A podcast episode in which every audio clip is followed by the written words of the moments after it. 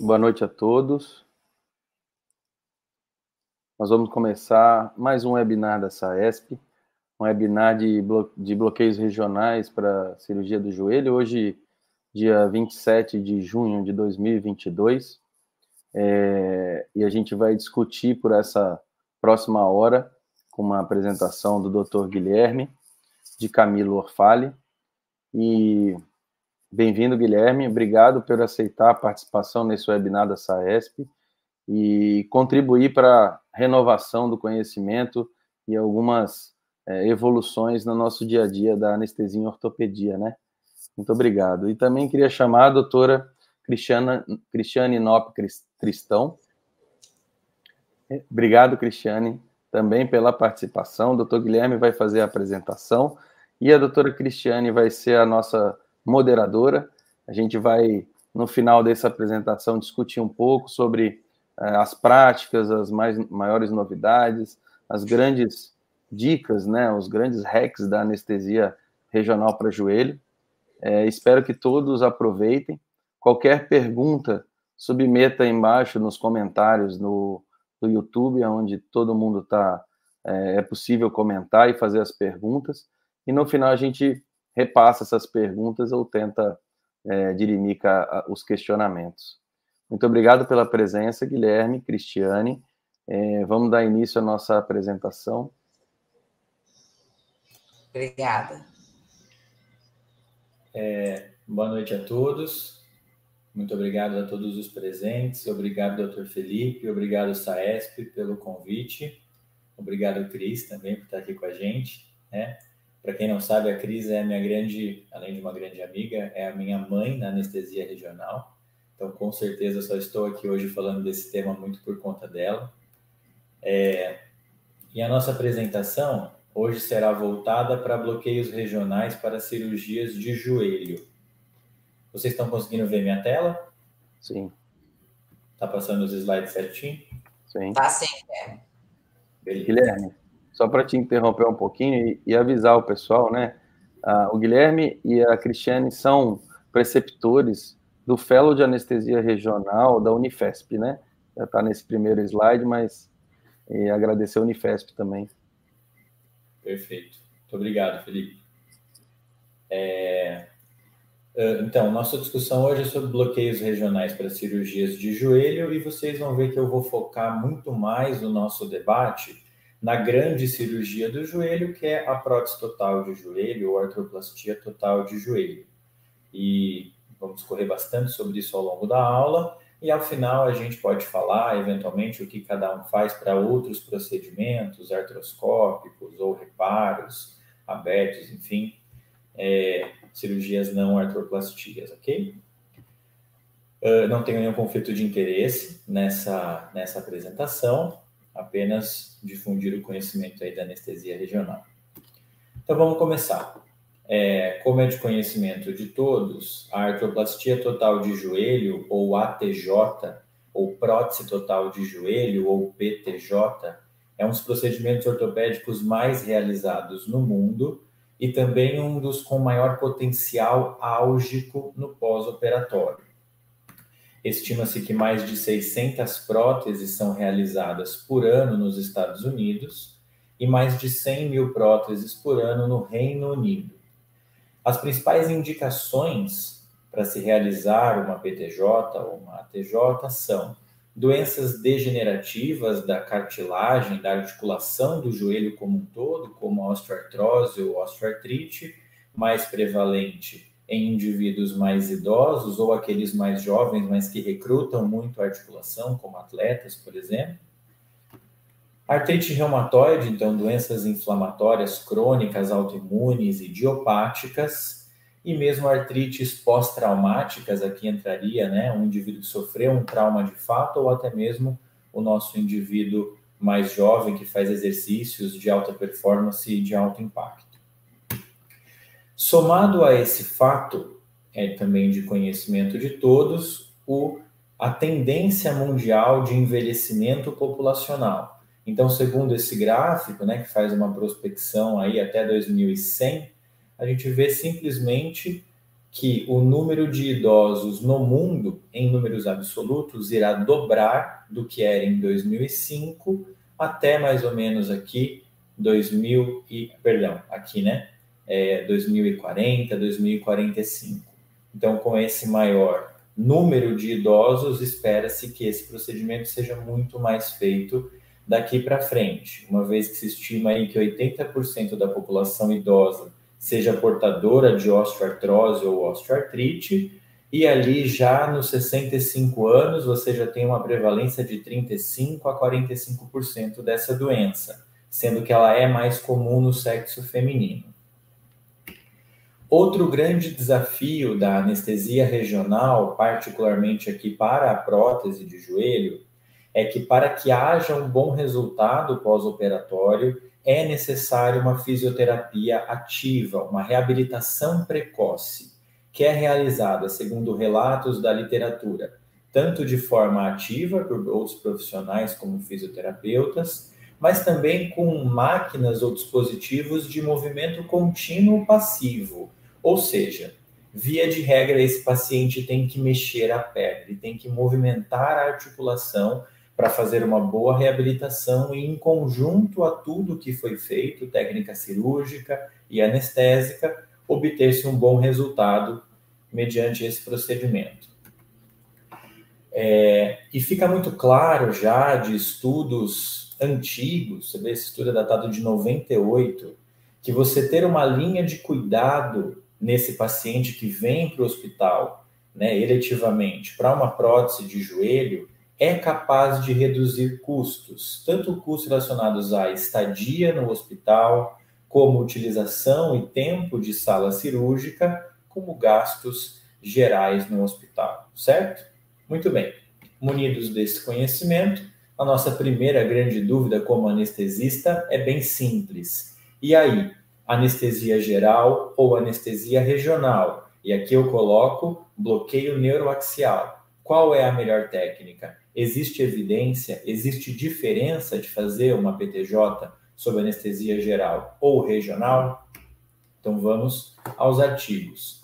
Essa primeira revisão sistemática de 2009 reuniu 28 estudos sobre desfechos após uma artroplastia total de joelho, comparando os resultados aos pacientes que foram submetidos à anestesia geral versus anestesia neuroaxial e, a princípio, não houve diferença entre as técnicas em termos de mortalidade, complicações cardiopulmonares pós-operatórias, sangramento, duração de procedimento e tempo de internação.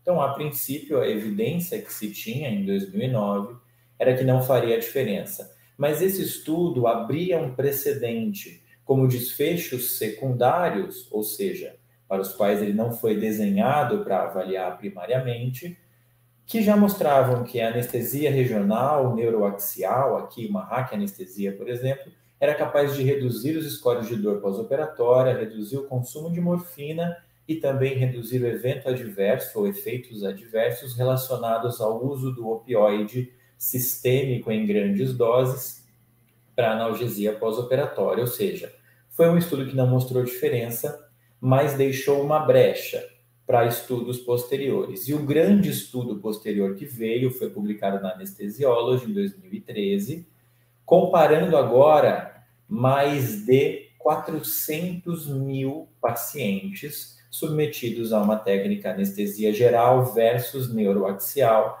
para a prótese total de joelho. E aqui os resultados são praticamente é, incontestáveis. Viu-se com uma bela significância estatística que optar por uma anestesia regional, um bloqueio neuroaxial em PTJ é capaz de reduzir complicações pulmonares e cardíacas pós-operatórias, reduzir todas as infecções, particularmente pneumonias, e também lesão renal aguda, aqui provavelmente pelo menor sangramento pós-operatório, que também se reflete pela menor utilização de ventilação mecânica, menor taxa de transfusão de derivados sanguíneos e menor mortalidade em 30 dias. Então, esta primeira pergunta, ainda mais dada a robustez desse artigo, está respondida.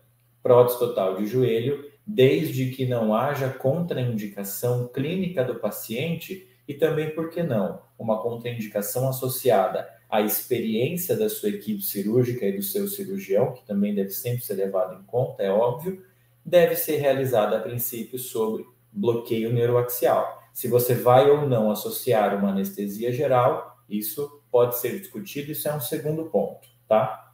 Mas os benefícios da RAC são muito bem estabelecidos. Muito bem, mas e agora? E para analgesia pós-operatória? Qual é a melhor técnica, né? Ah, os opioides neuroaxiais, a morfina peridural ou a morfina intratecal, ou um bloqueio periférico guiado por ultrassom? Quais são as evidências? O que nós temos realmente na literatura sobre isso? Para começar a discutir anestesia regional, como sempre, nós temos que revisar um pouco, ou até bastante, né, da anatomia dos membros inferiores, anatomia e inervação dos membros inferiores, principalmente aqui do joelho. Então, como se sabe, de maneira didática, a inervação do membro inferior é dividida em plexos lombar e sacral. O plexo lombar vai de T12 a L5 e o plexo sacral vai de L4 a S5. Obviamente, o fato do plexo sacral se iniciar aonde ainda não terminou o plexo lombar mostra que, na verdade, o que existe é um grande plexo lombosacro e que essa divisão é meramente didática para facilitar o nosso estudo e aprendizado. De maneira rápida e direta, o joelho é inervado por três grandes nervos. Fácil assim. Do plexo lombar eu tenho o nervo femoral e o nervo obturador, principalmente o obturador profundo ou posterior, que vem para a região medial do joelho. Todos eles são ramos de L2 a L4. E do plexo sacral eu tenho o grande nervo ciático ou isquiático, né, no seu melhor nome, ramo aqui de L4 até S3. Perfeito? Mas isso é muito genérico, né? A gente precisa esmiuçar um pouco mais a inervação do joelho para entender as diversas técnicas de anestesia regional voltado para esses procedimentos cirúrgicos. E quando a gente olha com um pouco mais de detalhe, a gente enxerga que a informação que eu passei para vocês no slide passado, ela é bastante simplista porque apenas na região anterior da cápsula articular do joelho eu tenho quase nove ou dez ramos, né? Quase dez ramos ou dez nervos que chegam para enervar essa articulação apenas em sua região anterior. Então eu tenho, na verdade, ramos do vasto lateral, vasto intermédio, vasto medial. Tenho os quatro geniculares superolateral, supermedial, inferomedial e inferolateral. Eu tenho o ramo infrapatelar do nervo safeno, ramo direto agora aqui do nervo femoral, a maioria deles, né, como tal. E tenho também ramos aqui do nervo fibular comum, ok? Na região posterior, a coisa é um pouco mais simples. Eu tenho como principal nervo aqui o nervo ciático e seus dois grandes ramos, fibular comum e tibial, e tenho o nervo obturador na sua porção mais posterior ou profunda, como já foi dito.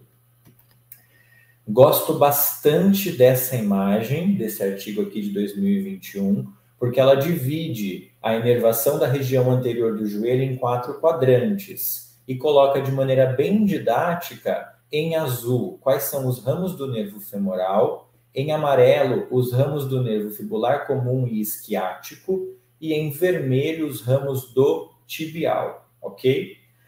Então, aqui na região superolateral do joelho, nós temos os ramos do vasto lateral e vasto intermédio, ramos do femoral. Tenho aqui o genicular superolateral, que é ramo do fibular comum e do ciático.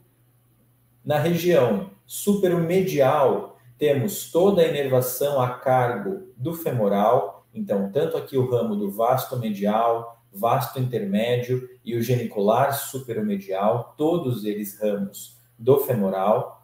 Na região inferomedial, eu tenho o nervo genicular inferomedial, que agora é ramo do nervo tibial, e tenho aqui o ramo infrapatelar do nervo safeno, obviamente o ramo do femoral. E na sua região inferolateral, nós temos o nervo fibular comum, como já foi mostrado anteriormente, e o nervo genicular ínfero lateral, ok? Então, apenas para dar analgesia para a região anterior do joelho, veja quantos ramos e quantos alvos para bloqueio periférico que nós temos. A partir desse entendimento, vamos aos estudos e vamos entender como se construiu o conhecimento até o que a gente tem hoje de evidência.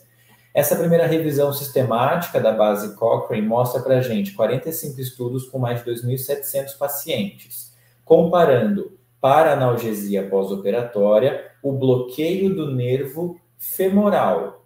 Muito desse artigo compara o bloqueio do nervo femoral com a PCA peridural mostrando que o bloqueio desse nervo, como já era de se esperar, garante uma analgesia muito eficaz, com menos náusea e vômito pós-operatório associado ao uso do opioide neuroaxial, ok? Então, de fato, se você tiver uma cirurgia de joelho, como nós vamos discutir ao final da aula, outras cirurgias de joelho, incluindo o joelho do trauma, que não é o joelho eletivo, o bloqueio do nervo femoral é o principal bloqueio, a principal técnica de anestesia regional para garantir a analgesia da região anterior do joelho, como já foi mostrado aqui, né? A gente vê que a principal cor que aparece aqui nesses ramos é a cor azul, então o principal nervo que nerva a região anterior do joelho é o nervo femoral. Ok? Então esse estudo faz todo o sentido. Ele só tem um grande problema.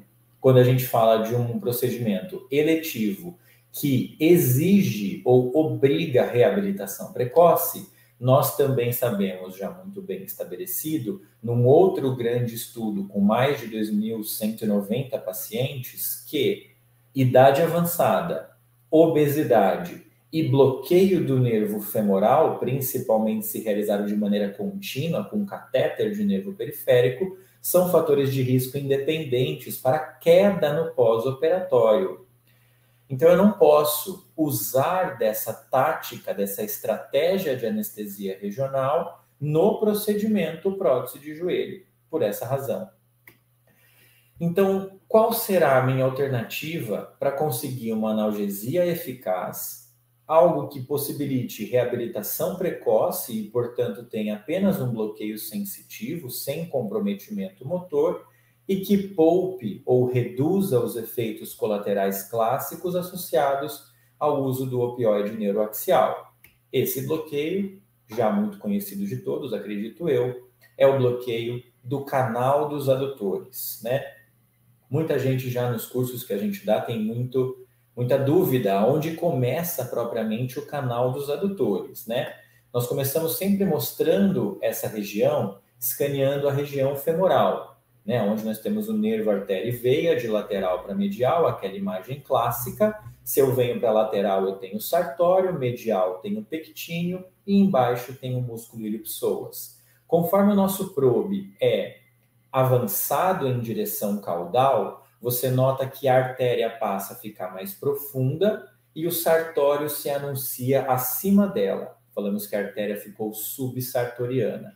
No momento em que o sartório cruza totalmente o eixo, né, ou meridiano do vaso femoral, da artéria femoral, e toca o adutor magno do outro lado, nós dizemos que saímos do triângulo ou trígono femoral e entramos no marco sonoanatômico do início do canal dos adutores, que em sua imagem clássica será formada centralmente pela artéria e veia femorais, superiormente pelo músculo sartório, aqui é aquela pegadinha, né? Lateral está o vasto medial, porque ele é medial ao fêmur, mas está lateral à minha imagem.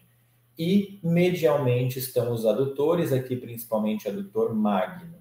Aqui no meio passa o nervo safeno, muito conhecido de todos. E a minha região de analgesia é a região anteromedial da coxa, anteromedial do joelho e medial da perna até o maléolo medial. Notem, né, não é a discussão de hoje, mas vejam que o osteótomo aqui do maléolo medial da tíbia tem contribuição do safeno, ok? Então, que realmente essa, esse bloqueio é necessário para cirurgias de tornozelo, por exemplo. É, a grande questão, que não muita gente sabe, é que o bloqueio do canal dos adutores não chama bloqueio do nervo safeno. E isso tem um motivo. Já está muito bem estabelecido por vários estudos que quando eu realizo o bloqueio do canal dos adutores, eu tenho, além do bloqueio do nervo safeno, principal ramo sensitivo do nervo femoral, eu tenho bloqueio do nervo vastomedial, do genicular superomedial e mesmo ramos geniculares do nervo obturador profundo ou posterior. Então é um bloqueio muito mais completo, muito mais abrangente do que simplesmente dizer vou bloquear o safeno lá no canal, certo? Então, a analgesia da região anteromedial do joelho, por esse bloqueio, parece estar muito bem coberta. Uh, isso se prova por outras revisões sistemáticas da mesma base Cochrane, mostrando aqui o efeito do canal dos adutores para analgesia pós-operatória de indivíduos submetidos a é, prótese total de joelho. Aqui ele compara canal dos adutores versus nervo, nervo femoral e viu-se que não tem nenhuma diferença. E isso é muito bom para nós, do ponto de vista que o bloqueio do canal consegue ser tão completo quanto o bloqueio do nervo femoral, certo? Existe uma outra grande discussão, né, se o bloqueio do canal deve ser feito mais proximal ou mais distal. Não acho que temos que entrar tanto no mérito, mas assim, quem advoga fazer mais proximal? Advoga que você pega mais fibras sensitivas que vão enervar a região anteromedial do joelho, mas com o preço de que se você errar no volume, você pode ter uma dispersão cefálica do anestésico local e acometimento do nervo femoral com bloqueio motor, que aqui vocês já entenderam que é muito indesejado. Enquanto que eu faço mais distal, eu tenho total segurança que não vou pegar o nervo femoral, mas posso perder muitos ramos sensitivos e fibras que levariam à inervação completa da região anterior do joelho, certo? Na minha opinião, eu faço sempre na região média. Pego ali entre a espinha ilíaca e o joelho, traço uma linha, divido por dois e faço no meio do caminho. Não tenho tanta ciência nesse sentido. É, mas quando eu comparo aqui o canal dos adutores também aqui contra o femoral, né? Você vê que o nosso, a, o nosso gráfico vai tender ao bloqueio do femoral, porque ele sempre vai ser um bloqueio mais completo, mas sem diferença estatística, tudo bem? Então você tem significância no canal dos adutores. Ele é um bloqueio comprovadamente bom para essas cirurgias. Outra é, outro bom ponto, outra boa questão do canal dos adutores é que ele é um sítio excelente para passagens de catéter. Um catéter que garantiria analgesia tanto intra como pós-operatória. Aí, dois, três, quatro, quantos dias você precisar. Ok? Aqui é um outro estudo, então, comparando né, que o canal é um bom sítio para inserção do catéter, e ele compara um pouquinho aqui mais proximal, mais distal, algo que a gente já comentou é, previamente. Pois bem, então parece que a região anterolateral está bem coberta, ou pelo menos a região anterior está bem coberta, né? Mas e essa região anteromedial, perdão, pessoal, perdão. Acho que eu falei algumas vezes lateral, mas é anteromedial, certo? Como nós já vimos aqui. Mas e a região lateral do joelho? É, o que eu poderia fazer para uma eventual falha ou dor pós-operatória, para evitar dor pós-operatória nesse sítio? É aqui que a gente entra com o bloqueio dos nervos geniculares, né? Nós já vimos que eles são ramos de diversos nervos, que existem quatro, superomedial, o infralateral, inferomedial. Aqui a gente vai focar no bloqueio do genicular superolateral. Por quê? Porque nós já explicamos que essa região anteromedial do joelho, ela vai ser coberta pelo bloqueio do canal dos adutores ao passo que a região inferolateral não pode e não deve ser bloqueada pela proximidade do genicular inferolateral com o fibular comum, né? Esse paciente poderia ter até um pé caído pós-operatório, lembrando que uma das principais complicações da prostal de joelho é a praxia do fibular. Você não pode dar margem para que exista uma dúvida pós-operatória se isso foi o seu bloqueio ou se isso foi uma técnica cirúrgica adotada, tudo bem? Então aqui a gente vai se restringir ao bloqueio do genicular superlateral. A imagem é fácil de ser realizada, a gente começa o escaneamento dessa região mais lateral da coxa, aqui buscando o vasto lateral, e sempre depois direcionando o probe caudalmente. O genicular ele vai se apresentar aqui. no espessamento da fáscia do vasto lateral ao lado da artéria genicular. Né? Outra coisa que também virou um dogma ultimamente, que é você pesquisar a artéria genicular para achar um nervo genicular superlateral. Isso não é, de fato, 100% necessário. Você estando na região correta, que é essa região mais distal e mais lateral aqui do fêmur, observando transição entre diáfise e metáfise, você pode injetar aqui 3, 5 ml já é mais que suficiente para anestesia regional. Talvez haja até algum espraiamento intraarticular com esse volume, que aqui de fato cabe pouco volume, já dá uma analgesia suficiente para essa região, ok? Aqui então mostrando é, evidência científica de que o bloqueio guiado por ultrassom do nervo genicular tem sim comprovadamente uma redução de consumo de opioide pós-operatório em até 24 horas para pacientes submetidos à artroplastia total de joelho. Esse é um bloqueio muito mais realizado por médicos que trabalham com dor do que anestesia regional, mas nessa situação em específico, parece, pelo que se mostra na literatura, que vale a pena a gente apostar no genicular superlateral.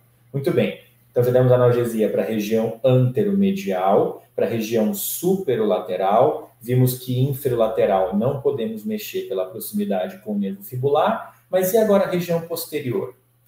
Posteriormente, nós vimos que a inervação do joelho vem a cargo do ciático e seus ramos tibial e fibular comum, e principalmente também, não principalmente, mas também do obturador profundo ou posterior. Ok.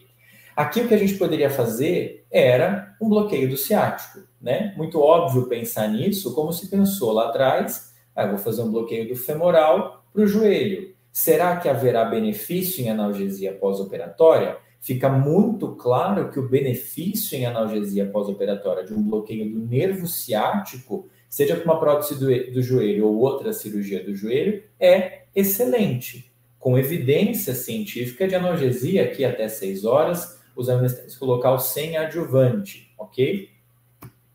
O problema, como nós já comentamos, é que o bloqueio do nervo ciático virá junto com ele com bloqueio motor, e isso não será tolerado nessa cirurgia. Como alternativa, criou-se ou desenvolveu-se o bloqueio conhecido como IPEC. O que significa IPEC?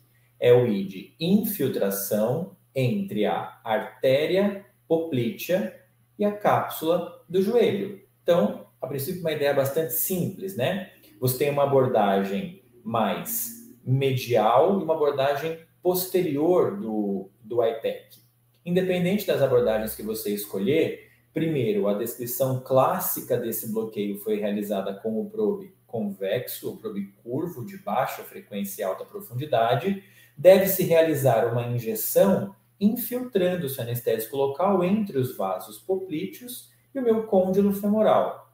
O objetivo desse bloqueio é contemplar ramos do tibial, do fibular, do ciático e do obturador que inervam a cápsula posterior do joelho, não pagando o preço ou se livrando do preço de um bloqueio motor. Então, a princípio, é uma estratégia de bloqueio né, que seria puramente sensitivo. Aqui em cima que estaria o nervo ciático e seus dois principais ramos. A nossa injeção ela é aqui embaixo. Na imagem do ultrassom, ela seria aqui.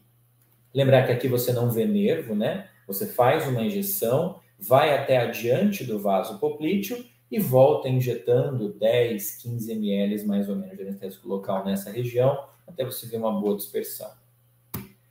É, novamente aqui comprovando, né, em revisões sistemáticas e meta-análises, o benefício do IPEC, mas outra coisa aqui quando a gente fala de joelho também vem à tona que é o que eles chamam de LIA, ou uma analgesia com infiltração de anestésico local, nesse caso periarticular. São aquelas soluções né, que geralmente o ortopedista, alguns de joelho, alguns ainda de quadril, apesar da péssima evidência ou até da evidência contra, fazem para analgesia pós-operatória de artroplastias tanto de joelho como de quadril. Você vê aqui que a adição do IPEC ao canal dos adutores onde não foi realizada a infiltração intraarticular, né, nesses mais de mil pacientes de uma revisão de 40 estudos, é capaz de improvisar ou melhorar a analgesia, mas que quando eu coloco o bloqueio ou a infiltração periarticular, você não vê grande benefício desse bloqueio. Então, será que vale a pena fazer? Coloquei esse artigo não para a gente questionar a validade do IPEC, mas sim para trazer o conceito de que a infiltração intraarticular nesse procedimento está sim bem estabelecida e bem indicada. E agora, posteriormente, vocês vão ver que Existe benefício aqui no estudo um pouquinho menor, né? Cinco estudos, mais de 400 pacientes, em realizar canal dos adutores, certo? Tanto em comparação com o grupo que realizou infiltração intraarticular, por quê? Por redução de consumo de opioide pós-operatório, apesar de muitos não mostrarem diferenças entre score de dor, ok? E também que quando você associa os bloqueios guiados por ultrassom, você talvez não melhore a analgesia pós-operatória, mas reduz o consumo de opioide. Ou seja, quais são as mensagens que eu queria deixar aqui com esses artigos? A infiltração periarticular para joelho ela está bem estabelecida, ok? E ela tem respaldo científico e pode, talvez até deva ser indicada. Mas a sua realização não contraindica ou impossibilita a estratégia de anestesia regional existe evidência de redução de consumo de opioide pós-operatório, mesmo quando realizada a infiltração periarticular pelo cirurgião, que aqui tem bons resultados. Tudo bem? Não é para desanimar, é para ver que elas podem ser complementares. Para finalizar, e para a gente ir para a discussão, e também para polemizar, eu trouxe esse artigo. Qual o racional desse artigo? Né? Você Sempre que você senta numa mesa de congresso de anestesia regional, ou você faz cursos de anestesia regional guiado por ultrassom, existe, parece que, uma demonização do opioide neuroaxial, né? Uma técnica bem estabelecida que nós já fazemos, nós não, né? Seria hipocrisia dizer que eu faço, mas que já se faz há muitos anos. É, então parece que é a coisa mais errada que você faz na face da Terra esse artigo vai trazer que talvez não seja bem assim. Então, vamos devagar e vamos ler ele com calma. Primeiro, é uma revisão sistemática, uma meta-análise de ensaios clínicos randomizados que compararam a eficácia, compararam ou investigaram a eficácia e a segurança da morfina intratecal para analgesia depois de artroplastia total de joelho publicado na Anestígia esse ano, super recente. 29 estudos, mais de 1.800 pacientes. Qual foi o resultado? O resultado foi que. É, esse slide deveria vir primeiro, desculpem. Ó, o resultado foi que uma dose de 100 microgramas de morfina, 150 a 200 e até mais que 200, é muito eficaz, com significância estatística, para reduzir scores de dor pós-operatório, nesse caso aqui em até 12 horas.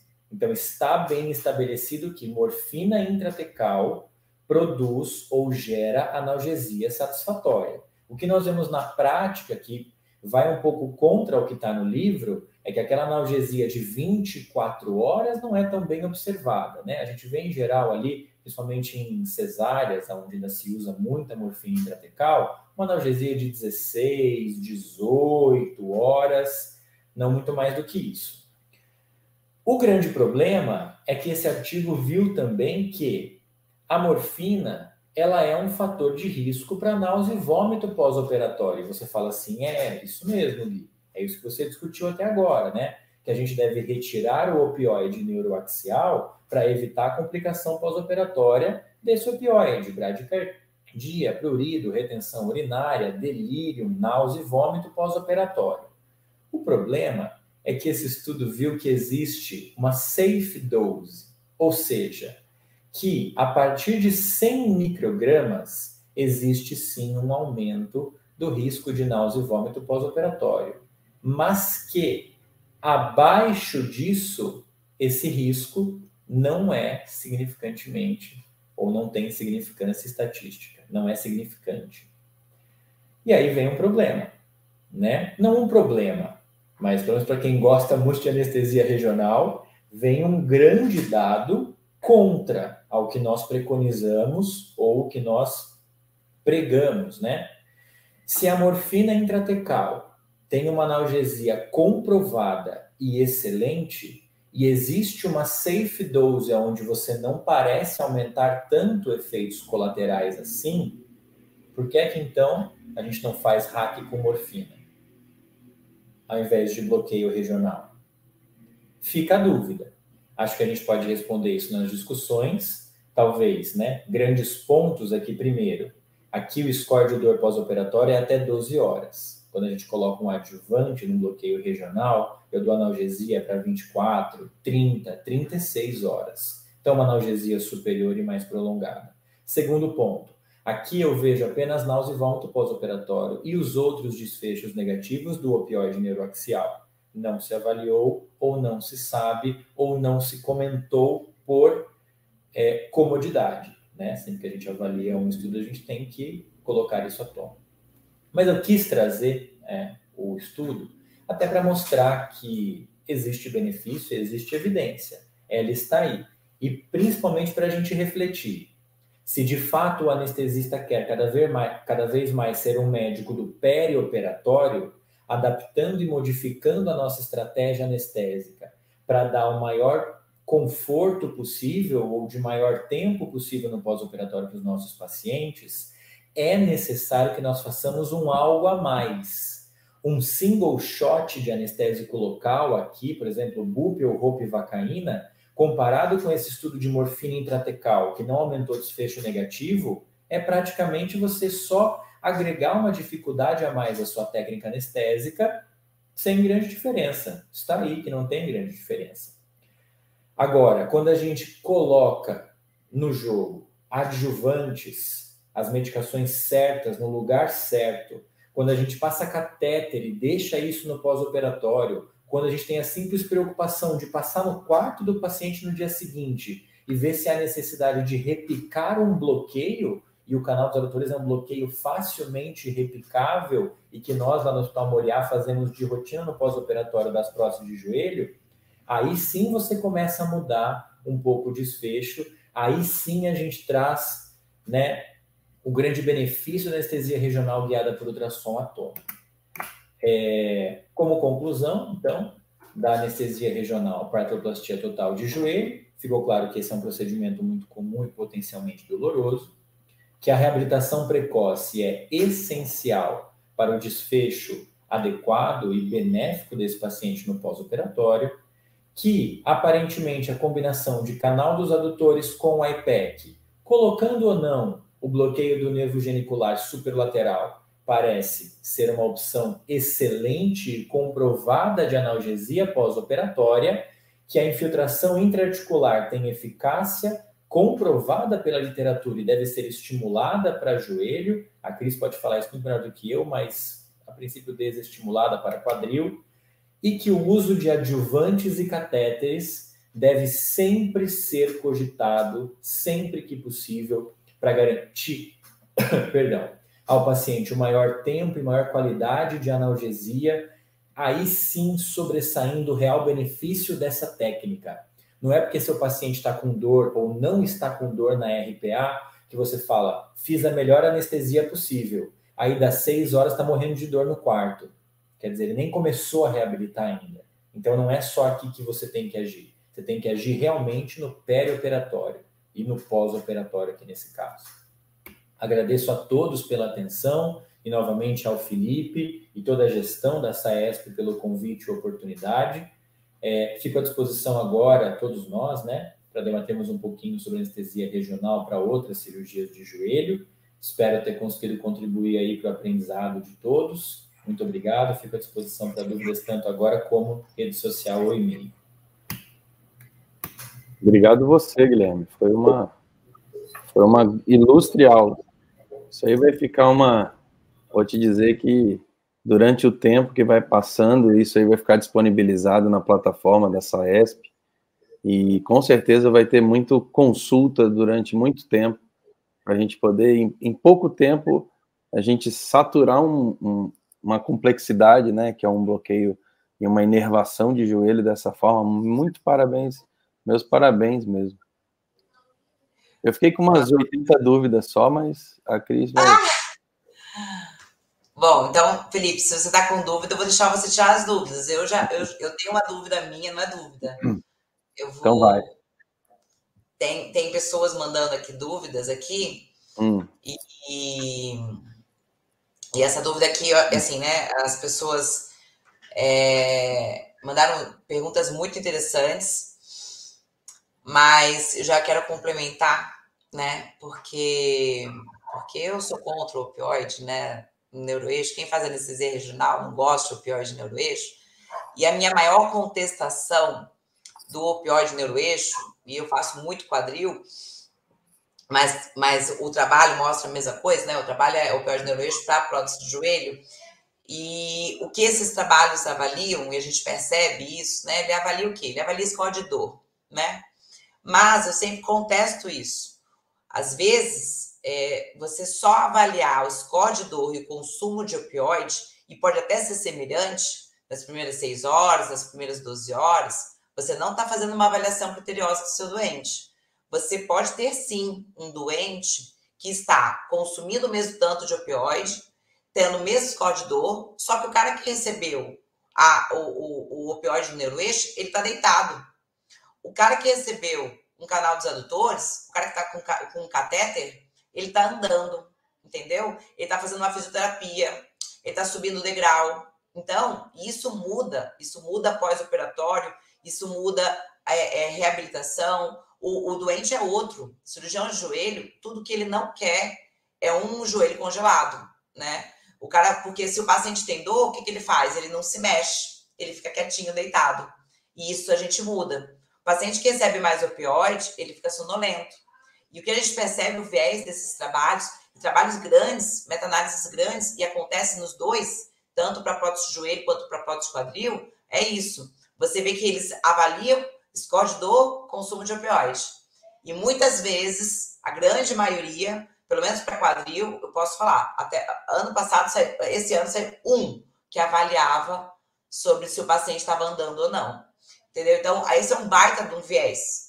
Você não está vendo o seu doente é, como um todo, você não está vendo o pós-operatório. E cirurgião que faz cirurgia eletiva, tanto de quadril quanto de joelho, ele quer que o doente dele ande, né? Então, é, isso muda, tá? Então, eu sempre gosto de colocar isso, colocar a pulga atrás da orelha, porque para evitar o comodismo, ah, se tem esse trabalho aí, vamos, vamos fazer uma raquinha aqui com morfina e um abraço. Só que é uma coisa, né? A morfina vai ter o pico de ação dela em seis horas, só que o seu doente daqui a 12 horas, ele vai estar com dor, né? Ele não vai se mexer, ele não vai andar, não vai fazer a físio. O cirurgião não vai ficar contente com você. Ou ele, o cirurgião pode até tolerar isso se ele não conhece, se ele não viu o que é um pós-operatório de um paciente com catéter. Né? A gente vê que é outro pós-operatório. Mas, enfim, eu vou passar uma pergunta aqui, que eu gostei muito dessa pergunta. Tem várias perguntas aqui para o Guilherme. E e assim, a gente está focando mais na prótese de joelho, né? Mas depois a gente pode até comentar um pouco sobre as artroscopias, né? O cirurgião de joelho gosta, né? De chegar e perguntar que horas pode, o paciente dele pode ir embora. E tem muito anestesista que fica desconfortável com isso. Mas a primeira pergunta que eu quero passar para o Guilherme aqui é do Fábio Toledo. E ele colocou uma pergunta interessante. Como conciliar a LIA, que é a infiltração local por anestésico local, que é feita pelo cirurgião, mais IPEC mais safeno, mais genicular superolateral, quando se diz respeito à massa de anestésico local, local total utilizada. Será necessário abandonar a LIA, a infiltração? E aí, Bé? Uma pergunta bem boa mesmo, Fábio. É, acho que posso falar um pouquinho da experiência do que a gente faz lá, lá no hospital. Em geral, as duas abordagens são combinadas. E, e, vou dizer que até a gente usa um anestésico local bem concentrado lá, de maneira, de maneira rotineira. É, alguns fazem roupa 0375 ou até roupa meio no iPad ou no canal, e aí você vê que faz aí é, 15 a 20 ml em um, 15 a 20 ml em outro. Então é como você pegar aquela somporinha de roupa 075, diluir ela pela metade em duas seringas de 20 e vai tudo, vai metade no canal, metade no IPEC, você deixa um chorinho ali para o genicular superlateral, se você quiser. Você pode fazer 15 a 20 no canal, 15 a 20 no IPEC e um 5 ali na, no genicular.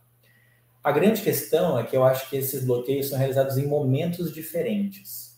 Né? Então você não tem essa grande somatória e essa preocupação da massa de anestésico local, porque de fato é um paciente idoso e eu estou usando bastante anestésico local. Depois, só para você saber como que a gente faz, né? A gente depois pega um soro de, de 100 ml, joga lá mais uma roupa e mais outros adjuvantes que vão junto, né? corticoide, vai, alguns colocam clonidina, enfim. E, e aquilo depois é infiltrado, mas no momento posterior da cirurgia. O momento que já aquele pico sérico de anestésico local que a gente fez no canal e no IPEC já não é um problema.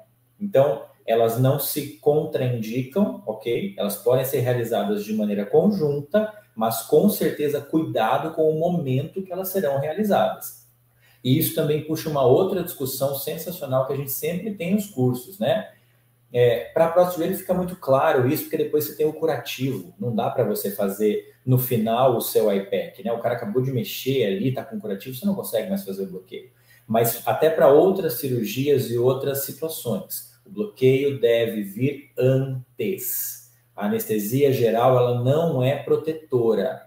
O paciente não tem dor propriamente dita, porque ele está inconsciente, e dor é uma experiência subjetiva desagradável. Para haver experiência é necessário que haja consciência, mas existe estímulo álgico, existe sensibilização de via nociceptiva. Então o bloqueio tem que ser antes. E a LIA pode ser lá para o meio barra final. Então as coisas podem se somar com tranquilidade. Se Felipe ou Cris quiserem adicionar algo, fique à vontade. Felipe? Não, é mais, é, é, mais uma pergunta. Aonde que eles infiltram ali? Onde que é o anestésico infiltrado? O anestésico é periarticular, né? É ao redor da articulação do joelho, tanto anterior como posterior. Confesso que se eu for me adentrar muito mais ali em exatamente aonde, eu já, já é, não, depois não que a, depois que é colocada a prótese, ele, ele fecha essa cápsula, né? Exato, exato. É. E ele então, infiltra normalmente a parte mais proximal, né? Exato, exatamente.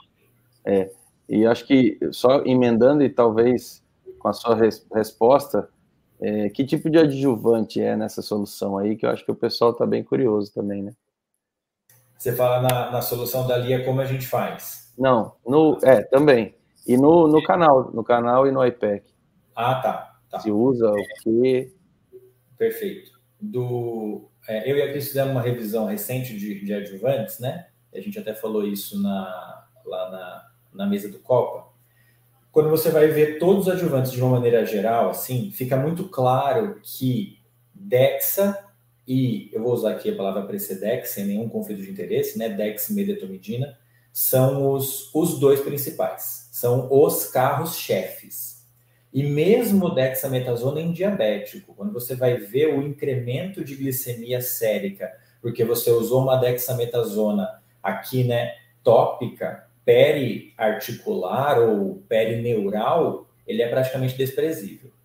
E então você tem uma droga segura, conhecida com pouco efeito colateral. Então dexametasona para mim é o grande adjuvante. É ele quem eu vou colocar em praticamente todos os meus bloqueios que não tiverem bloqueio motor e até algum bloqueio motor quando em algumas situações específicas, sem nenhum peso na consciência. Eu coloco 4 miligramas, que é 1 ml para cada 20 ml de solução de anestésico local preparado. Tá? Então eu coloco 4 ali na, na, primeira seringa que vai no canal e no, no genicular e coloco mais 4 na outra seringa do, do IPEC, já que nenhum dos dois tem bloqueio motor, não tem nenhum problema. Para usar clonidina ou Precedex, aqui mais o Precedex que a gente falou, a dose é bem clara, é de meio a um micrograma por quilo e você pode misturar os dois sem nenhum problema. O problema, na verdade, que vem aqui é o perfil de paciente que vai para a prova, né? Que é um paciente mais idoso, mais debilitado, que você corre o risco do paciente desenvolver bradicardia e hipotensão. Então, realmente, Precedex, clonidina, não uso de rotina para adjuvâncias nesses casos. E existem muitos outros descritos, né? Você vai olhar, você vê que tem sulfato de magnésio, a própria adrenalina num anestésico local com vaso, uh, bicarbonato, as pessoas são bem criativas, assim, elas já colocaram de tudo de, de, de adjuvante. Mas o que eu mais uso na prática é a Dexa e às vezes combinado ou não com o Precedex. Nas próteses, geralmente a Dexa.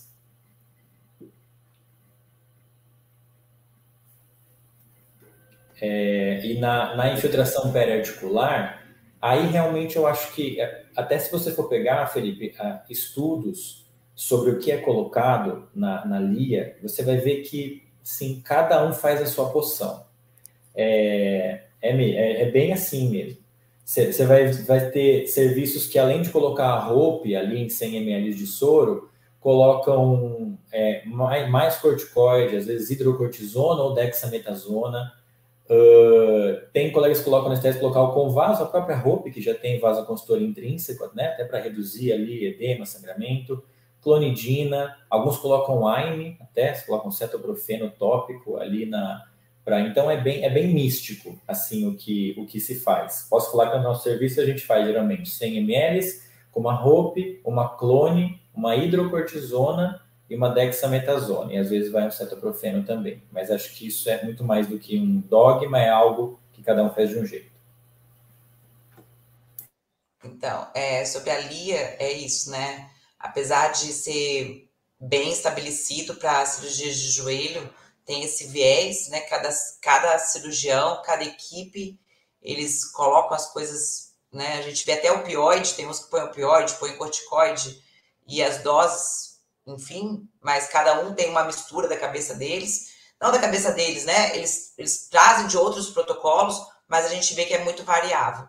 Dá certo, porque o que a gente percebe é que os pontos, quando é na PTJ, são bem protocolados, então você vê que mesmo quando você troca de equipe e é uma equipe que está acostumada a fazer infiltração, se a gente não fizer os bloqueios regionais, o paciente fica bem no pós, porém, o intra, se a gente não fez os bloqueios da anestesia regional, é muito mais difícil se manter esse paciente, né? Porque até chegar nesse momento que ele infiltrou, se a gente não fez nenhum bloqueio, a gente fez um, um, um, um aporte de opioide aí muito maior para você segurar esse paciente, e isso tem a sua conta mais tarde, né? Não, não vou nem entrar aqui no mérito de náuseas e vômitos, sonolência, enfim, porque para você segurar esse cara até eles terminarem e infiltrarem, então, é, teve um colega que colocou aqui assim, ah, só lia e já era. É, nem sempre. É, tem outro colega aqui que ele colocou o que acham a respeito da Lia sem adjuvantes. É, vai, vai, Guilherme. É, eu teria, teria pouco a dizer, porque não é assim que os estudos são feitos, né? Você, você vai ver que os estudos são muito heterogêneos em relação ao que é colocado lá dentro, mas que todo mundo coloca alguma coisa lá dentro. Né? É, muda em relação ao que se coloca. E eu também penso que se você tirar o adjuvante de uma infiltração de anestésico local ali periarticular, você não vai ter muito mais do que 6, 8, sendo muito otimista, 10, 12 horas de analgesia eficaz.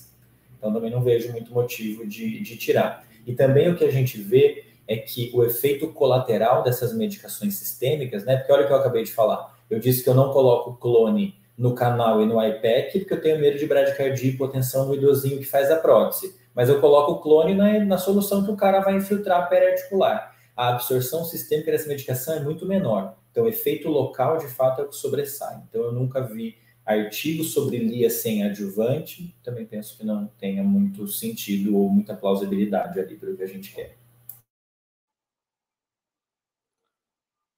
Tá me ouvindo? É que eu tinha esquecido Agora de tá. tirar o microfone.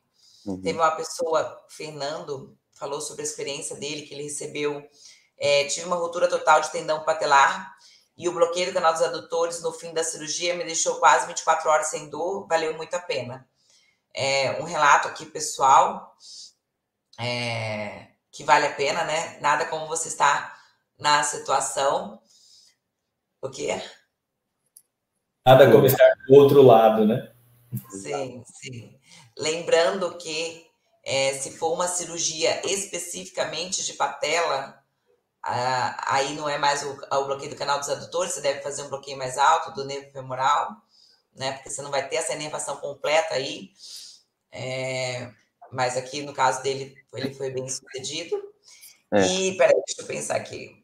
O Cris. É, é, ah, oi. O Guilherme, é, eu acho que é, deixa eu perguntar uma coisa que o nosso webinar é sobre cirurgias de joelho. Agora, Só para finalizar, tem que tipo de técnicas ou de combinações vocês usam mais para artroscopia com reconstrução de ligamento?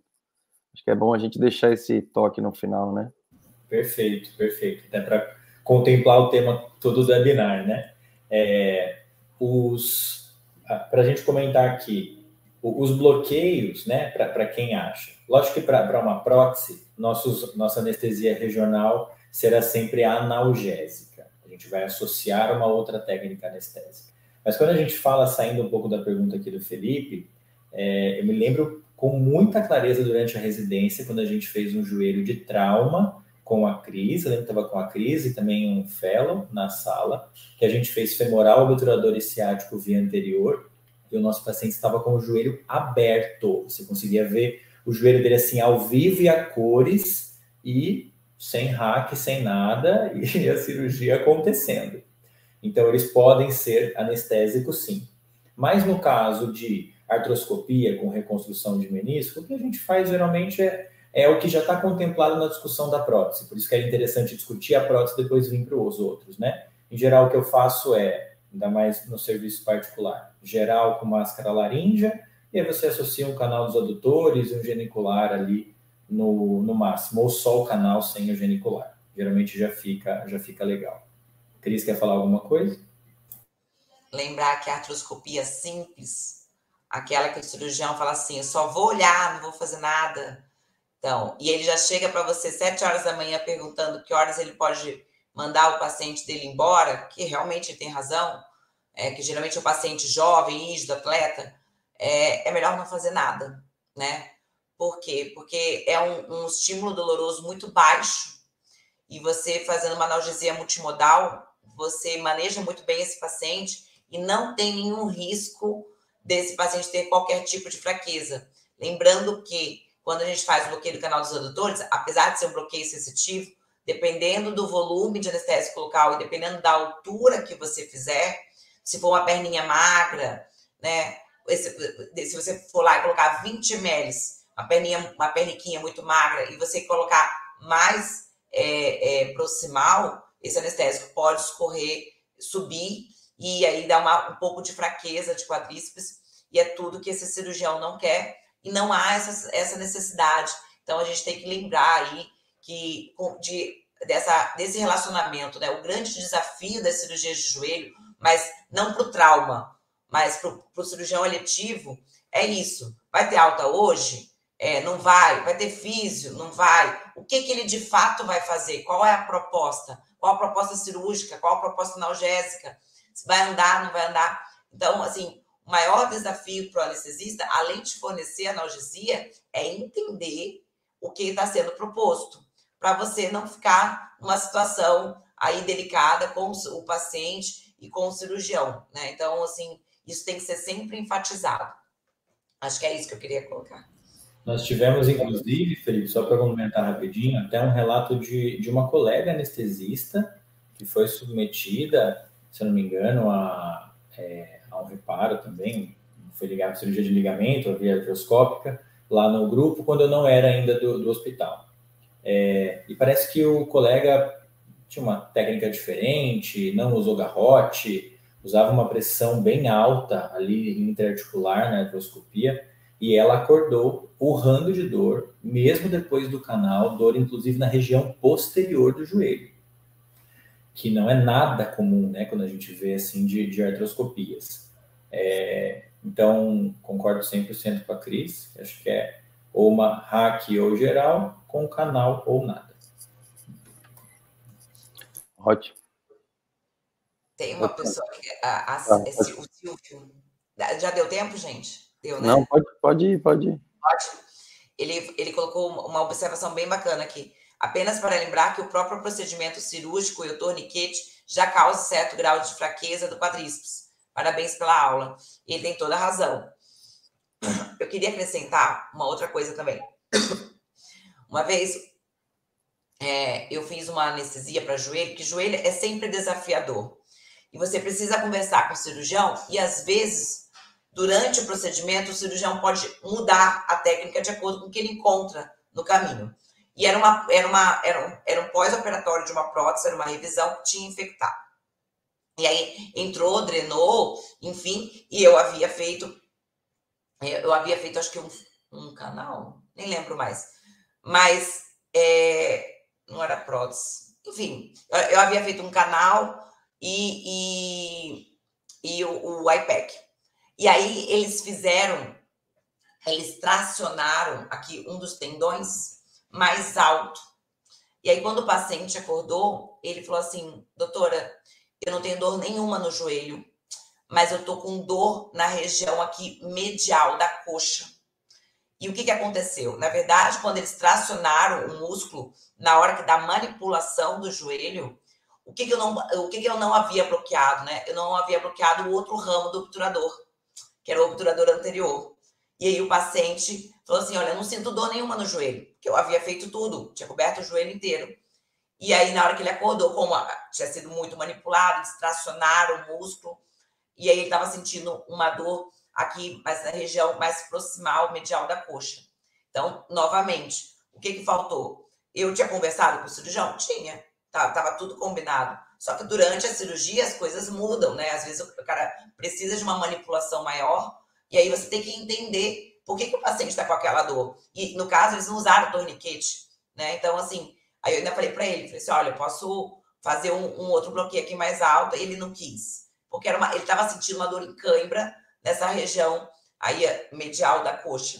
Então, assim, a gente, só para, eu estou complementando isso, porque são situações que às vezes a gente não prevê e podem acontecer.